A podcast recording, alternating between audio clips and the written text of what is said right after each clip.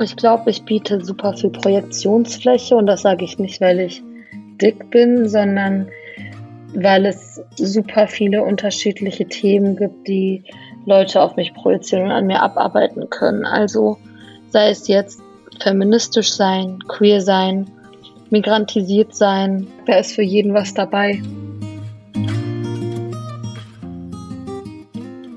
Hallo und herzlich willkommen im Sinneswandel-Podcast. Mein Name ist Marilena Behrens und ich freue mich, euch in der heutigen Episode zu begrüßen.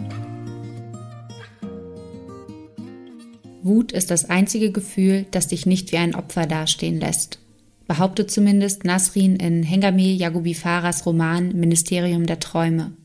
Sicherlich, darüber lässt sich streiten, ob und wie sich Wut ein Ventil verschaffen lässt, um sie in konstruktive Bahn leiten zu können. Doch eines ist sicher, es gibt genügend Gründe, wütend zu sein. Über die politische Hilflosigkeit in Deutschland im Umgang mit der Corona-Pandemie, über rassistische Polizeigewalt, über den Sexismus, den eine Frau als Kanzlerkandidatin erfährt, bis hin zu März peinlicher Kritik an gendergerechter Sprache. Ein Mensch, der diese Wut nicht auf sich sitzen lässt, sondern ihr Raum gibt, ist Hengame Yagubifara. All Cops are berufsunfähig. So nennt sich eine Hengames Taz-Kolumnen, die deutschlandweit für viel Wirbel sorgte und sogar beinahe zu einer Strafanzeige seitens Bundesinnenminister Horst Seehofer geführt hatte. Als Reizfigur bezeichnete die Süddeutsche Zeitung Hengame kürzlich, weil angeblich kaum ein Autor oder eine Autorin im vergangenen Jahr so viel Solidarität und Empörung zugleich auf sich gezogen hatte. Aber warum ist das so? Weil Hengame queer, nicht binär, migrantisch oder Feministin ist? Wir leben noch immer in einer Gesellschaft, in der gewisse Eigenschaften als normal, andere wiederum als abnormal, als anders gelten. Nicht selten geht diese Kategorisierung, meist von weißen CIS-Personen vorgenommen, mit Stigmatisierung oder gar blankem Hass einher, der jenen entgegengebracht wird, die von der sogenannten Norm abweichen. Kann man angesichts dieser Umstände überhaupt von einer freien Gesellschaft sprechen? Ist diese nicht erst dann erreicht, wenn Menschen sich, ohne Angst vor Diskriminierung haben zu müssen, zu ihrer Identität bekennen können? Über diese und weitere Fragen habe ich mich ausführlich mit Hengame Yakubifara unterhalten. Bevor wir allerdings in das Gespräch einsteigen, möchte ich noch kurz darauf hinweisen, dass ihr uns finanziell unterstützen und damit einen Sinneswandel möglich machen könnt. Denn in die Recherche und Produktion stecken wir eine Menge Zeit und Energie. Damit wir das weiterhin tun können, brauchen wir eure Unterstützung. Unter allen Steady-SupporterInnen verlosen wir außerdem in dieser Woche ein Exemplar von Hengames Debütroman Ministerium der Träume. Es lohnt sich also mitzumachen. Wie ihr uns unterstützen könnt und teilnehmt, das steht wie immer in den Show Notes. Vielen Dank.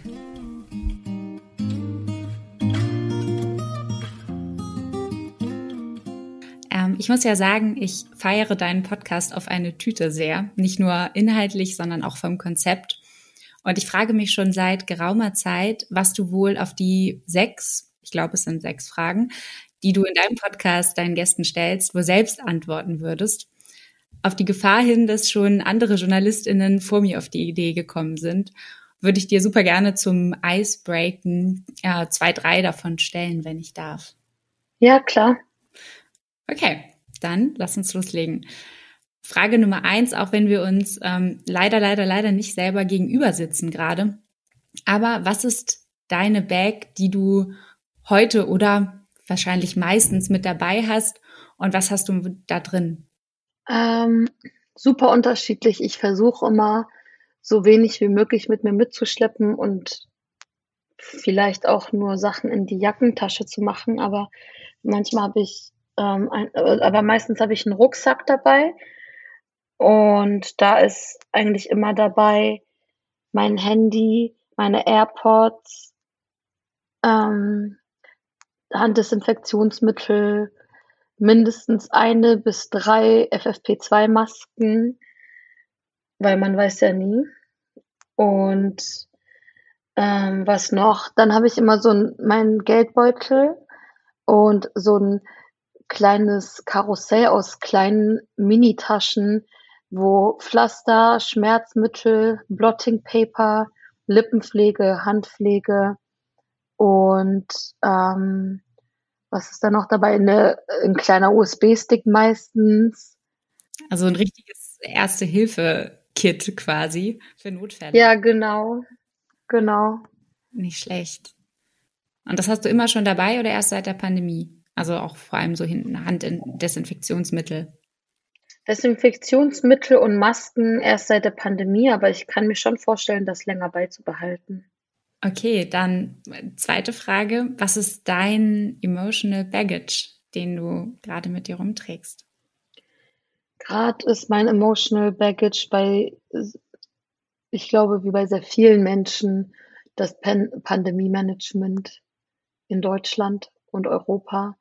Also, dass es so schleppend vorangeht mit dem Impfstoff, dass der Impfstoff nicht lizenzfrei rausgegeben wird und einfach alle Menschen auf der Welt damit versorgt werden, dass wir eine korrupte Regierungspartei haben, die sich an der Pandemie bereichert.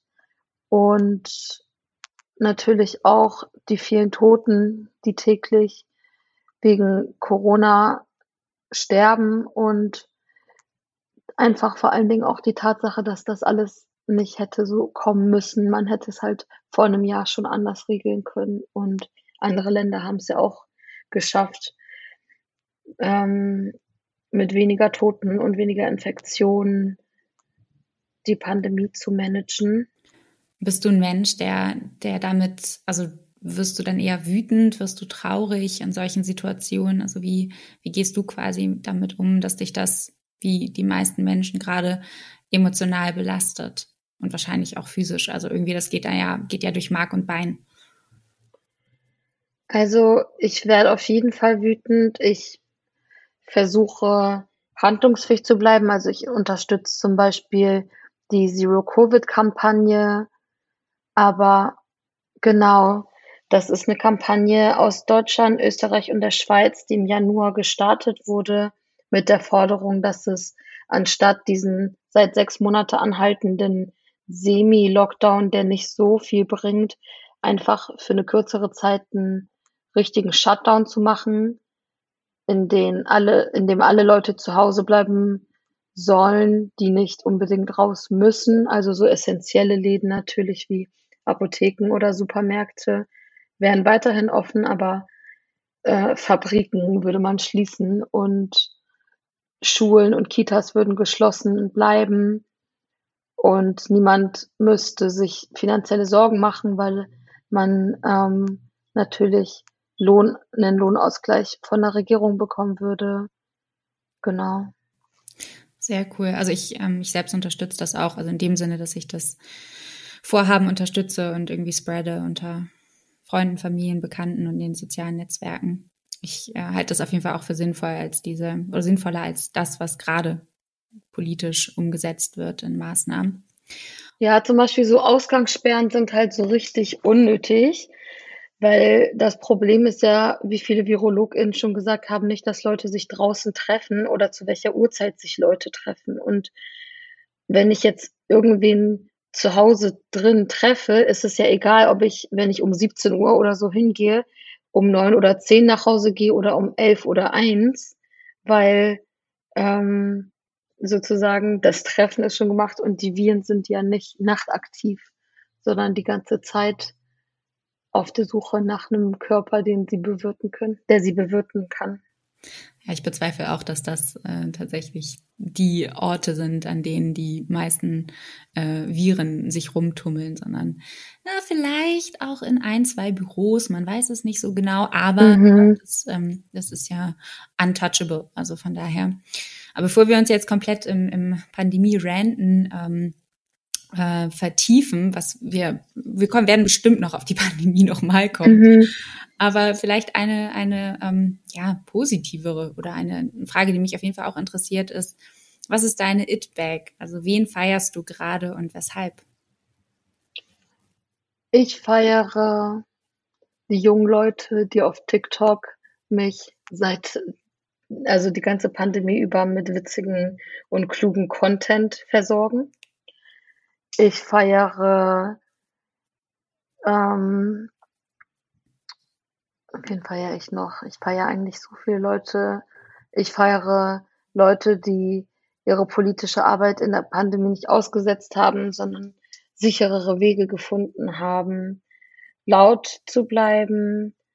Also unterschiedliche Gruppierungen, zum Beispiel bei Zero Covid ist es ja so, dass die Online-Demos machen und so eine Online-Kampagne gestartet haben und das nicht einfach so hinnehmen oder die Kritik an den Corona-Maßnahmen nicht Rechten überlassen.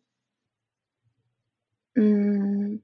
Gerade feiere ich auch äh, Joan Nestle. Ich habe gerade Restricted Country von ihr äh, so aus zweiter Hand erworben. Und das ist eine US-amerikanische, jüdische, lesbische Essayistin und Dichterin, die halt super gute Texte ähm, zu Feminismus, zu Solidarität mit SexarbeiterInnen aus einer lesbischen Perspektive und so Butch-Farm-Beziehungen und so schreibt. Und ähm, ich feiere generell so ältere queere Literatur. Ich habe zum Beispiel erst total spät Stonebutch Blues von Leslie Feinberg gelesen. Oh, das steht auch auf meiner Liste noch. Das habe ich leider auch noch nicht gelesen. Ist auf jeden Fall ein richtig guter Roman und vor allen Dingen ähm, einer, der irgendwie so das Thema so antiqueere Polizeigewalt und rassistische Polizeigewalt, die wirklich, die ähm, die äh, Wichtigkeit von Gewerkschaftsarbeit und aber auch so den Klassenaspekt in ähm, so queeren und feministischen Kontexten hervorhebt. Also das Buch ist zwar recht alt, aber immer noch super wichtig.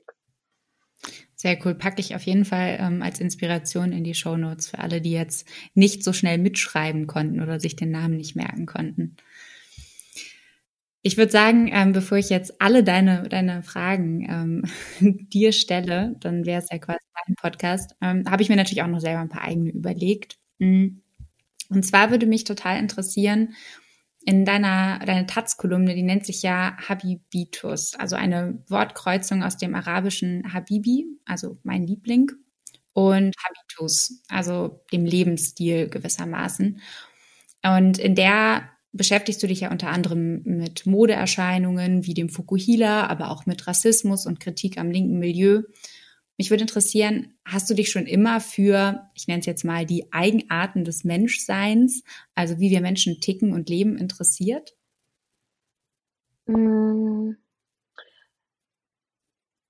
Ich kann mich zumindest nicht an einen Zeitpunkt erinnern, wo mich das nicht interessiert hat. Also ich bin eine Person, die sehr viel so beobachtet und so sehr gut darin ist, würde ich sagen, so ja Eigenarten oder so Charakteristiken, die in verschiedenen Milieus üblich sind, so zu registrieren. Und ja, das hat mich schon immer so fasziniert irgendwie. Und hast du eine Idee, woher, woher das kommt? Also ist, ist das einfach, also war das, war das schon immer so, auch als, als Teenager, als Kind? Oder meinst du, das hat was damit zu tun, wie du aufgewachsen bist oder was für Leute du um dich rum hattest?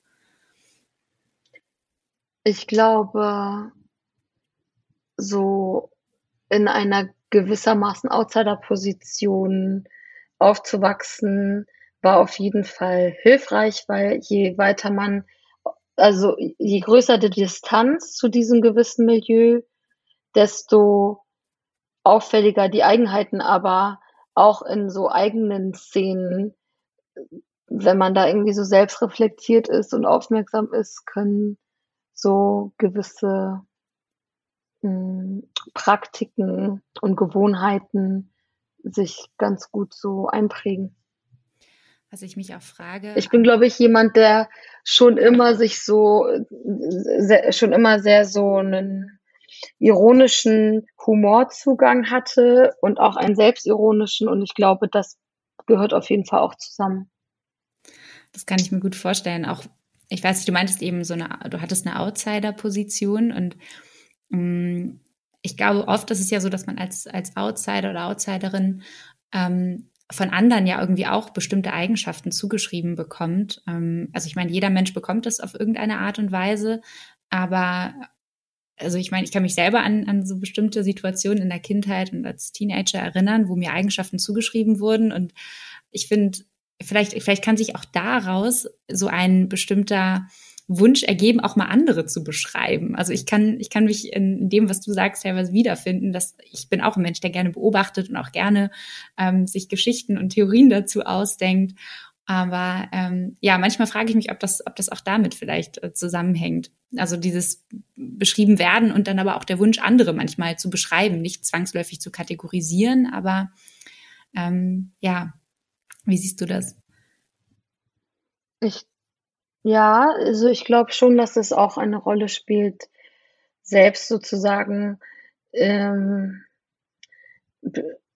bestimmte Zuschreibung zu haben und dann sich so nicht so zu überlegen, oh, bin ich jetzt der einzige Mensch, der das irgendwie bekommt, sondern so auf eine Art auch eine Lässigkeit zuzulassen, so hm, alle Leute haben, also allen Leuten gegenüber gibt es irgendwelche Zuschreibungen. Der Unterschied ist dann halt, je nachdem, über wen wir sprechen, dass manche Zuschreibungen stereotypisierend sein können und stigmatisierend sein können und Leute dann dauerhaft in einem schlechten Licht darstellen. Also wenn es irgendwie so um solche so sozialchauvinistischen Witze über Namen wie Kevin und Chantal oder so geht, das wird ja irgendwie sehr gerne gemacht und das ist irgendwie nicht so mein Humor. Aber wenn es dann irgendwie um so Bürohabitus oder sowas geht, was dann irgendwie nicht nach unten tretend ist, ähm, dem kann ich viel mehr abgewinnen. Apropos Zuschreibungen. Du identifizierst dich ja als nicht-binäre Person, das heißt als weder männlich noch weiblich. Gab es in deinem Leben einen Moment, an dem dir bewusst geworden ist, dass du dich von der rein binären Geschlechtsidentität desintegrieren möchtest oder vielleicht auch musst? Also wann hast du zum ersten Mal begonnen, deine Identität, also deine eigene in dieser Hinsicht überhaupt zu hinterfragen? Also ich würde sagen, dass ich schon immer nicht binär war und als Kind sozusagen so eine Sehnsucht verspürt hat, hatte, so aus diesem zugeschriebenen Mädchensein auszubrechen und dieses Gefühl oder diese, dieser Ort, diese Position, an der ich mich befunden habe, die war für mich lange unbenannt, weil ich das Konzept nicht binär im Kindergarten oder in der Grundschule jetzt nicht kannte. Aber als ich dann so mit 20 oder so von dem Konzept zum ersten Mal gehört habe, hat das so total gut gepasst und dann war ich so, ah, das ist das, okay eigentlich total fatal, dass das nicht irgendwie schon früher mal bekannt, also dass, dass, dass man das nicht, ich will jetzt nicht sagen beigebracht, aber ich meine, dass das nicht thematisiert wird, auch in der Schule oder, oder ich meine, ach, von mir ist auch im Kindergarten so. Das stelle ich mir manchmal die Frage. Voll, ich meine, es wird es ja auch heute nicht in den meisten Teilen der Gesellschaft. Also wenn es irgendwie ein Umfeld, egal ob jetzt in der Kita oder im Elternhaus oder Freundinnenkreis gibt, in dem man schon im Kindergarten oder Grundschulalter mit nicht-binären Gender-Identitäten konfrontiert wird oder darüber erfährt, dann gelten diese Milieus eher als progressiv und nicht als total gewöhnlich. Ja. Ist es für dich auch eine Art Akt der Befreiung, also der Emanzipation, dich von dem, diesem statischen Konstrukt zu lösen? Also, dass Menschen von Geburt an nur aufgrund biologischer Merkmale einer Kategorie zuordnet? Auf jeden Fall emanzipatorisch. Bei der Befreiung ist es halt so, dass es ja immer noch so im medizinischen und psychologischen, aber auch so im juristischen Segment immer noch keine Befreiung von nicht-binären oder auch binären Transleuten gibt. Also es ist ja immer noch so, dass Transväter, die Kinder bekommen, auf der Geburtsurkunde als Mütter eingetragen werden. Und das ist von Freisein noch etwas weit entfernt. Aber man ist auf jeden Fall so, äh, es ist auf jeden Fall ein guter Ausbruch, das so für sich so zu wissen, dass es nicht nur dieses Gefängnis zwischen Cis- und Cis-Männlichkeit und Cis-Weiblichkeit gibt. Das glaube ich auch, auf jeden Fall. Also ich finde es allein schon, also ich, wenn ich drüber nachdenke, ich habe nie in meinem Leben das wirklich mal bewusst hinterfragt. Also ich glaube, bei mir war überhaupt der erste Schritt, dass ich irgendwann mal meine, meine eigene Sexualität, ob ich überhaupt hetero bin, ähm, angefangen habe zu hinterfragen, aber auch wahnsinnig spät. Und ich finde, eine freie Gesellschaft wäre eine, in der in der das selbstverständlich ist, darüber nachzudenken und auch diese Entscheidung frei treffen zu können, ohne dafür stigmatisiert zu werden oder als abnormal zu gelten. Ja, voll. Also super viele queere Menschen sprechen ja auch darüber, dass sie ähm, erst viel später zu ihrer Queerness gefunden haben, sozusagen als nötig, weil sie erstmal jahrelang mit internalisierter Homo- und oder Transfeindlichkeit kämpfen mussten.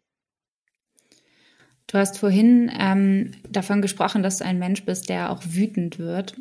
Und ich habe äh, mir ein, ein Zitat aus deinem Buch Ministerium der Träume, was ich ähm, mir in, in den letzten Wochen als Hörbuch angehört habe, was sehr, sehr gut getan hat übrigens, herausgeschrieben. Äh, und zwar ähm, schreibst du darin, Wut ist das einzige Gefühl, das dich nicht wie ein Opfer dastehen lässt. Und also erstmal, als ich den Satz in deinem Buch gelesen habe, musste ich das erstmal kurz beiseite legen und ziemlich lange drüber nachdenken. Einerseits darüber, dass ich selbst das Gefühl von Wut zwar sehr gut kenne und ihr andererseits aber viel zu selten ein Ventil biete, also eigentlich ihr keinen Raum gebe. Mich würde interessieren, wie ist dein Verhältnis zur Wut? Ich würde sagen, ich bin so jemand, der eher wütend als traurig oder verletzt ist, was nicht unbedingt eine Stärke ist, weil es auch mit dem Zulassen von Verletzlichkeit zu tun hat. Aber Wut kann ja auch irgendwie so befähigen dazu, nicht irgendwie Depri in der Ecke rumzusitzen, sondern auf die Straße zu gehen und zu demonstrieren oder sich zu organisieren oder überhaupt etwas zu ändern am Status quo und das nicht einfach nur so abwesend hinzunehmen. Voll. Und ich glaube auch, es kommt voll drauf an, wie man sie kanalisiert, die Wut. Genau. Ich würde sagen, es, man kann jetzt nicht per se sagen, Wut ist was Gutes oder Wut ist was Schlechtes, weil Wut auch destruktiv sein kann. Also, wenn man Wut zum Beispiel nach innen hin auslebt, dann ist es halt so selbstzerstörerisch oder ähm, es ist nicht immer ähm, von, also es bringt einen nicht immer weiter, immer nur so in der Wut zu versinken, aber ähm, es ist auf jeden Fall wichtig, der Wut auch einen Raum zu geben. Es wurde ja, als vor einem Jahr nach dem Mord an George Floyd in den USA so ähm, Revolten losgingen und so Polizeistationen in Brand gesetzt wurden und Leute so ähm, geriotet haben, wurde ja viel darüber gesprochen, dass das nichts bringe und so. Und nun ist es so, dass der Polizist, der George Floyd ermordet hat, der erste weiße Polizist ist, der wegen einem Mord an einer schwarzen Person ähm, juristische Konsequenzen erfährt. Und da kann man sich schon fragen, ob das genauso gewesen wäre, wären diese Aufstände ausgeblieben. Absolut, sehe ich auch so. Und ich glaube, da, da muss sich noch sehr viel mehr ändern. Also das ist jetzt erst der erste Schritt. Und ich glaube auch, dass Wut, also ich bin kein Freund von, von Gewalt grundsätzlich gegen alle Menschen, aber ich glaube auch, dass, dass ein gewisses Maß an Wut absolut gerechtfertigt ist. Und ich kann voll verstehen, dass es bestimmte Menschen und Gruppierungen von Menschen gibt, die besonders wütend sind, einfach weil sie viel zu lange unterdrückt werden und wurden. Voll. Mm, Nochmal ein etwas anderes Thema, wobei das vielleicht auch ein bisschen mit Wut zu tun hat. Ähm, die Süddeutsche Zeitung habe ich gelesen, die bezeichnete dich kürzlich als sogenannte Reizfigur, weil angeblich kaum eine Autor oder Autorin im vergangenen Jahr so viel Solidarität und Empörung zugleich auf sich gezogen hat wie du. Selbst der Bundes Bundesinnenminister Horst Seehofer, der wollte dich ja wegen deiner Taz-Kolumne All Cops are berufsunfähig die von einigen als Gleichsetzung von PolizistInnen mit Müll kritisiert wurde, anzeigen, was ja zum Glück dann doch nicht geklappt hat oder nicht zustande gekommen ist.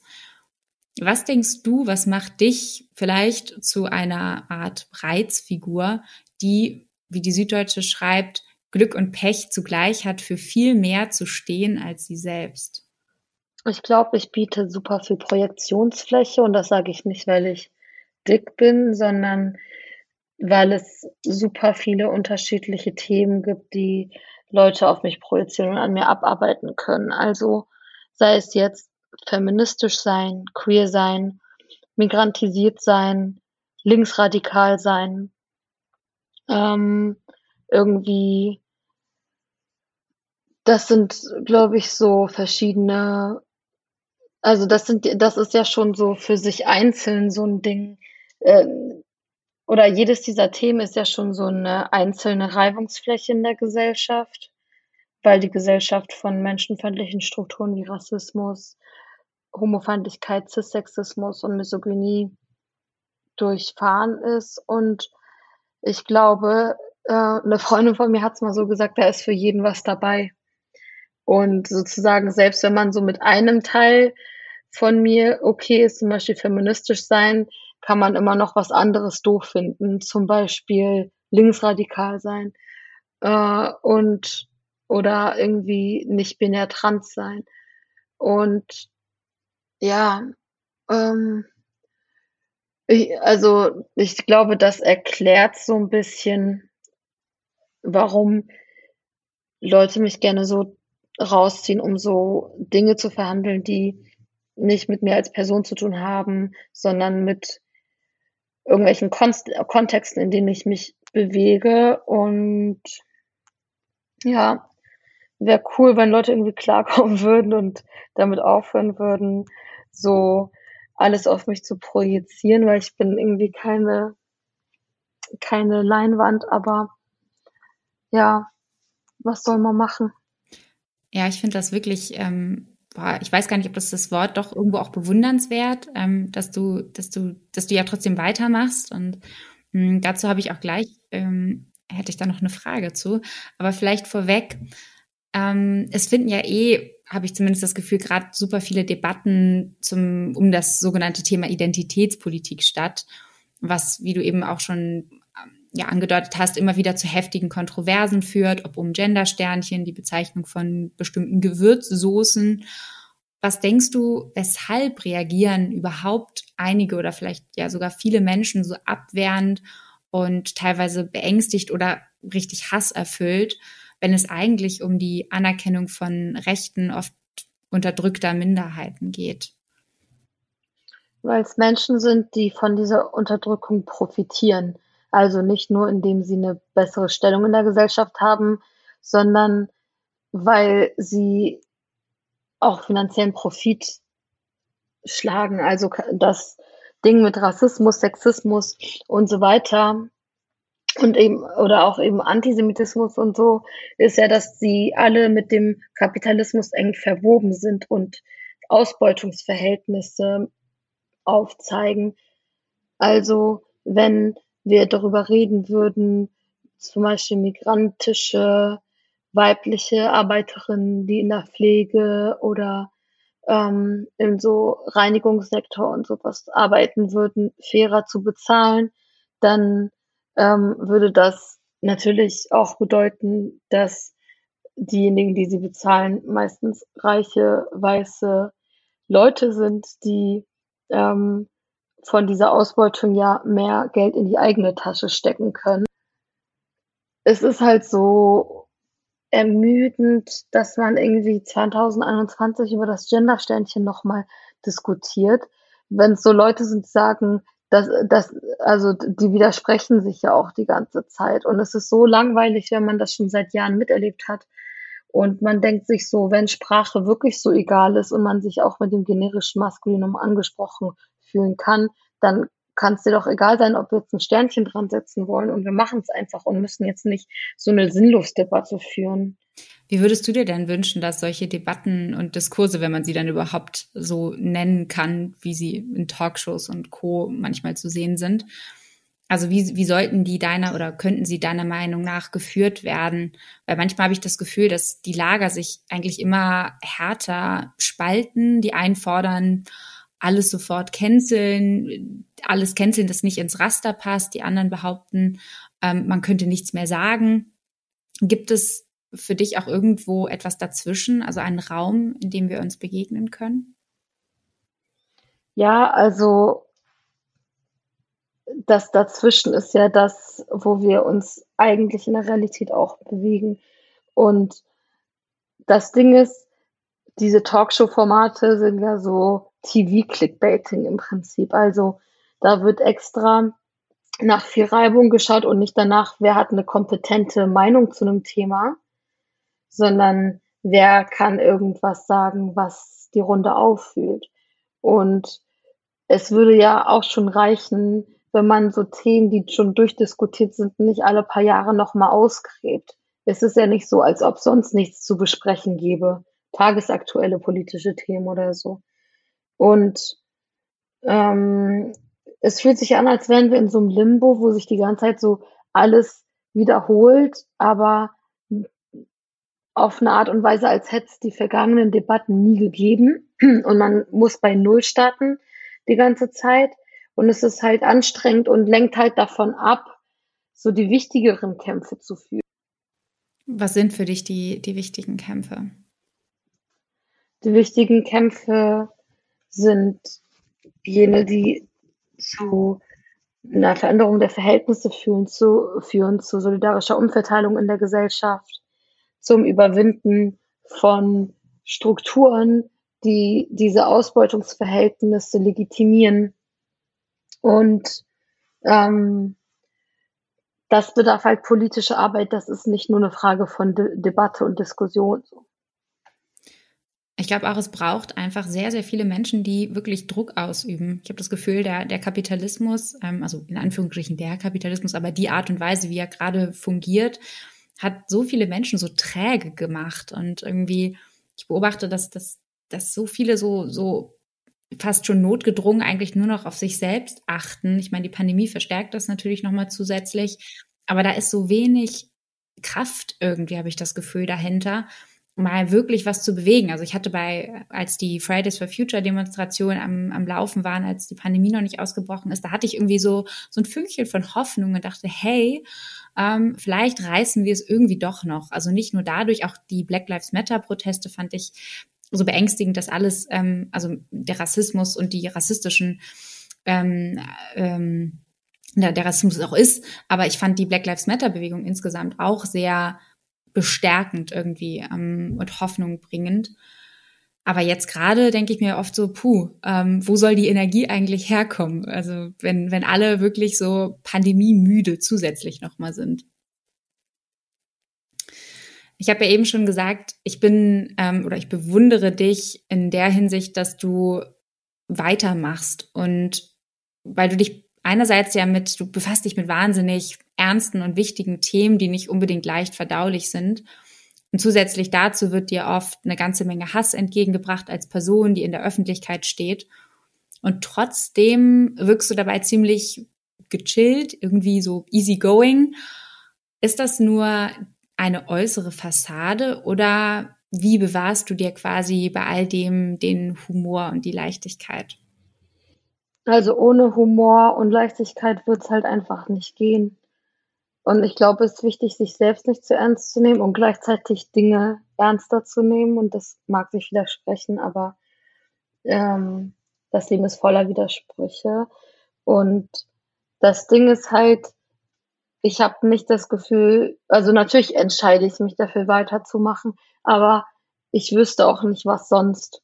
Also ähm, das Letzte, was ich diesen Leuten geben will, ist, dass sie das Gefühl haben, dass sie mit so Einschüchterungen und ihren rückständigen Menschenbild irgendwas erreichen und sich damit durchsetzen können. Aber damit ich das auch weitermachen kann, ist halt wichtig, dass super viele Leute das auch machen und dass das, dass wir uns so kollektiv dagegen organisieren und nicht nur Einzelne das machen.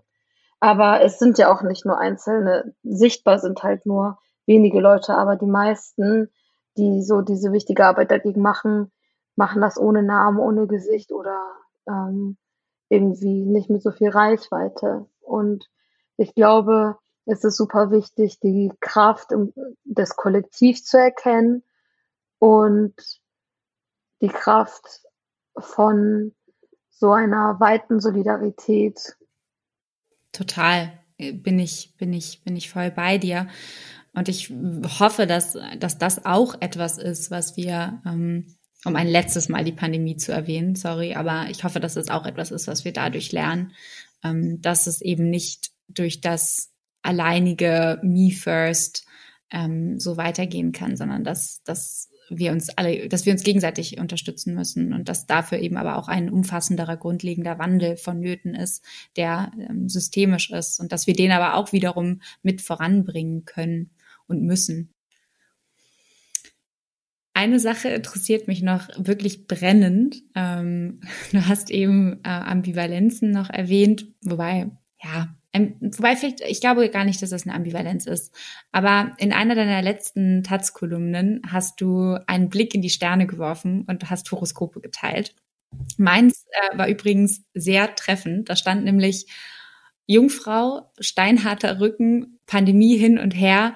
Du bist ein Hassler ohne Grenzen. Die Quittung spürst du permanent. Gönn dir und deinem Rücken etwas Entspannung. Und ich habe mir dann tatsächlich mal für fast zwei Wochen ähm, eine Pause gegönnt. Das tat sehr gut. Also vielen Dank für den Reminder. Sehr gerne. Aber warum ich das frage, wie kommst du zur Astrologie, ähm, die ja gemeinhin eher als unseriös und Spiri-Hokus-Pokus belächelt wird? Oder ist das ein Fable seit Corona, der dir vielleicht das Gefühl von ein bisschen Halt und Sicherheit im Alltag gibt? Also, ich sage jetzt mal alles unter Vorbehalt, weil ich habe noch nicht den Text von Adorno zu Astrologie gelesen. Er steht aber auf meiner Leseliste. Ähm, ich sag mal so, Astrologie ist auch nicht gleich Astrologie und es kommt drauf an, wie ernst man das nimmt. Es ist halt irgendwie auch was auf eine Art popkulturelles, was aber irgendwie auch, so, womit aber auch so Freud und andere PsychoanalytikerInnen so auf eine Art gearbeitet haben. Oder zum Beispiel ähm, die, der Kalender im Iran zu, unter anderem ist ja nach dem Mondkalender und die Monate stehen jeweils für die Sternzeichen. Also ist es irgendwie schon etwas, was mich so viel begleitet hat und ich finde, da kann man irgendwie so man kann sich irgendwie mit so Spekulationen wie Aktien und so auseinandersetzen. Man kann aber auch dann so witzige Spekulationen wie Astrologie machen. Man muss halt aufpassen, dass man nicht in so eine rechte Esoterik-Ecke abrutscht und essentialisierend wird. Und das ist ja oft auch super hetero und cisnormativ und rassistisch, also und antisemitisch. Also da darf man, also man darf da halt ähm, nicht so unkritisch sich reinstürzen und vor allen Dingen nicht pauschalisieren. Man sollte jetzt nicht denken, dass jede Person, die dieses und jenes Sternzeichen hat, dieses und jene, äh, diese und jene Eigenschaft hat. Und das Ding ist aber auch, dass viele Leute Astrologie nicht so komplex betrachten, sondern eben sehr verkürzt und dann so zu diesen, ähm, zu diesen Annahmen kommen, dass äh, ein, ein Sternzeichen eine Persönlichkeit per se ausmacht und so. Und ja, also es ist jetzt nichts, was ich so als eine Wissenschaft in dem Sinne freigeben würde und alle Leute dazu aufmuntere, sich damit unbedingt auseinanderzusetzen. Aber es kann auch Spaß machen. Du hast, glaube ich, auf meinen Text geschrieben, äh, warum queere Menschen, queere People ähm, besonders oft äh, oder ein Fable für, für Astrologie haben. Ähm, wie, wie kommst du darauf? Also ich kann ich kann es nicht bestätigen. Also was heißt, ich kann es nicht bestätigen. Ich weiß darüber jetzt nichts, ob das stimmt von der Statistik, aber es würde mich interessieren, ähm, wie du zu der These kommst. Naja, die klassischen Religionen haben ja für queere Leute nicht unbedingt so viel Platz. Und wenn man sich irgendwie trotzdem mit so Spiritualität auseinandersetzen will, dann kann man irgendwie so sich dieser Branche, sag ich mal, hingeben es ist, ich würde nicht sagen, dass Astrologie etwas per se Queeres ist, sondern dass es eine Bewegung gibt von Queers, sich Astrologie auf so Gender-Ebene dekonstruierter anzunehmen und damit mehr zu spielen. Aber ähm, es gibt auch super viele queere Leute, die Astrologie für Humbug halten und die sind genauso valid. Total. Ich bin da, ich bin da auch. Ich, ich, ich sehe das sehr, sehr ähnlich wie du. Ich, ich, ich habe auch so eine so eine Astro-App auf meinem Handy, die ich mir äh, gelegentlich äh, reinziehe und an, anschaue, was was da so für mich drin steht. Ist auch angeblich total personifiziert, also persönlich individualisiert. Äh, man muss da ein bisschen mehr angeben.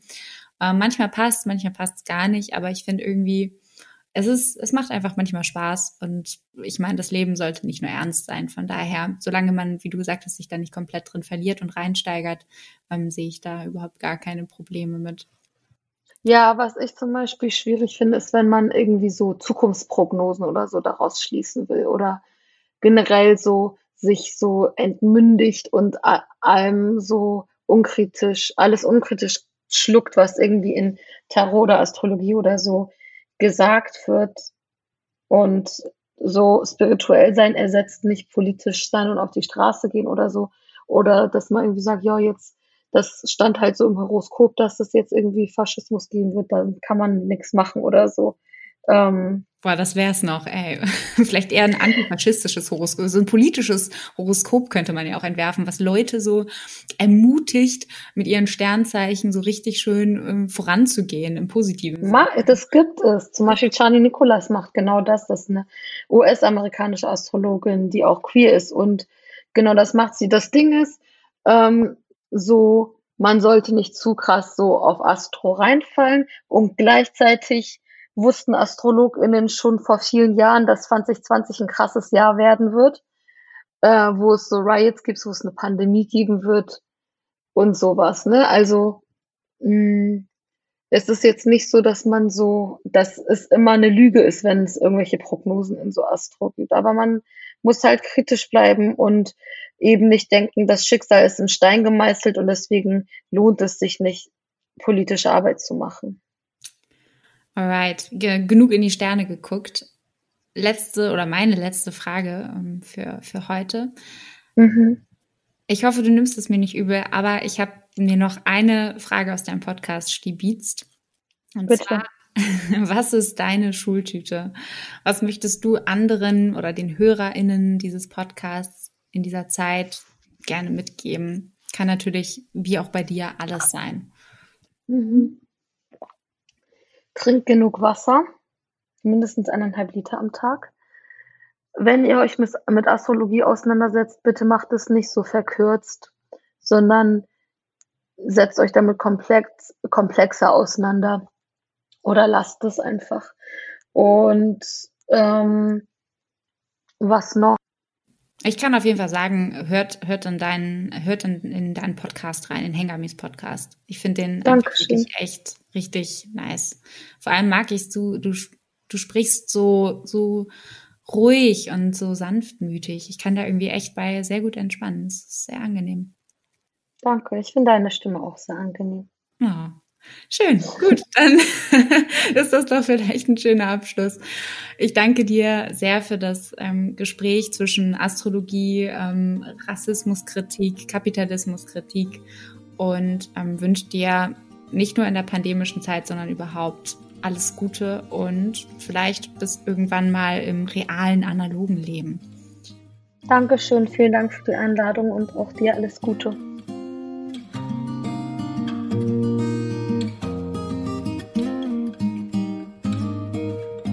Ich danke euch fürs Zuhören. Wenn der Podcast euch gefällt, dann teilt ihn gerne mit Freunden und Bekannten.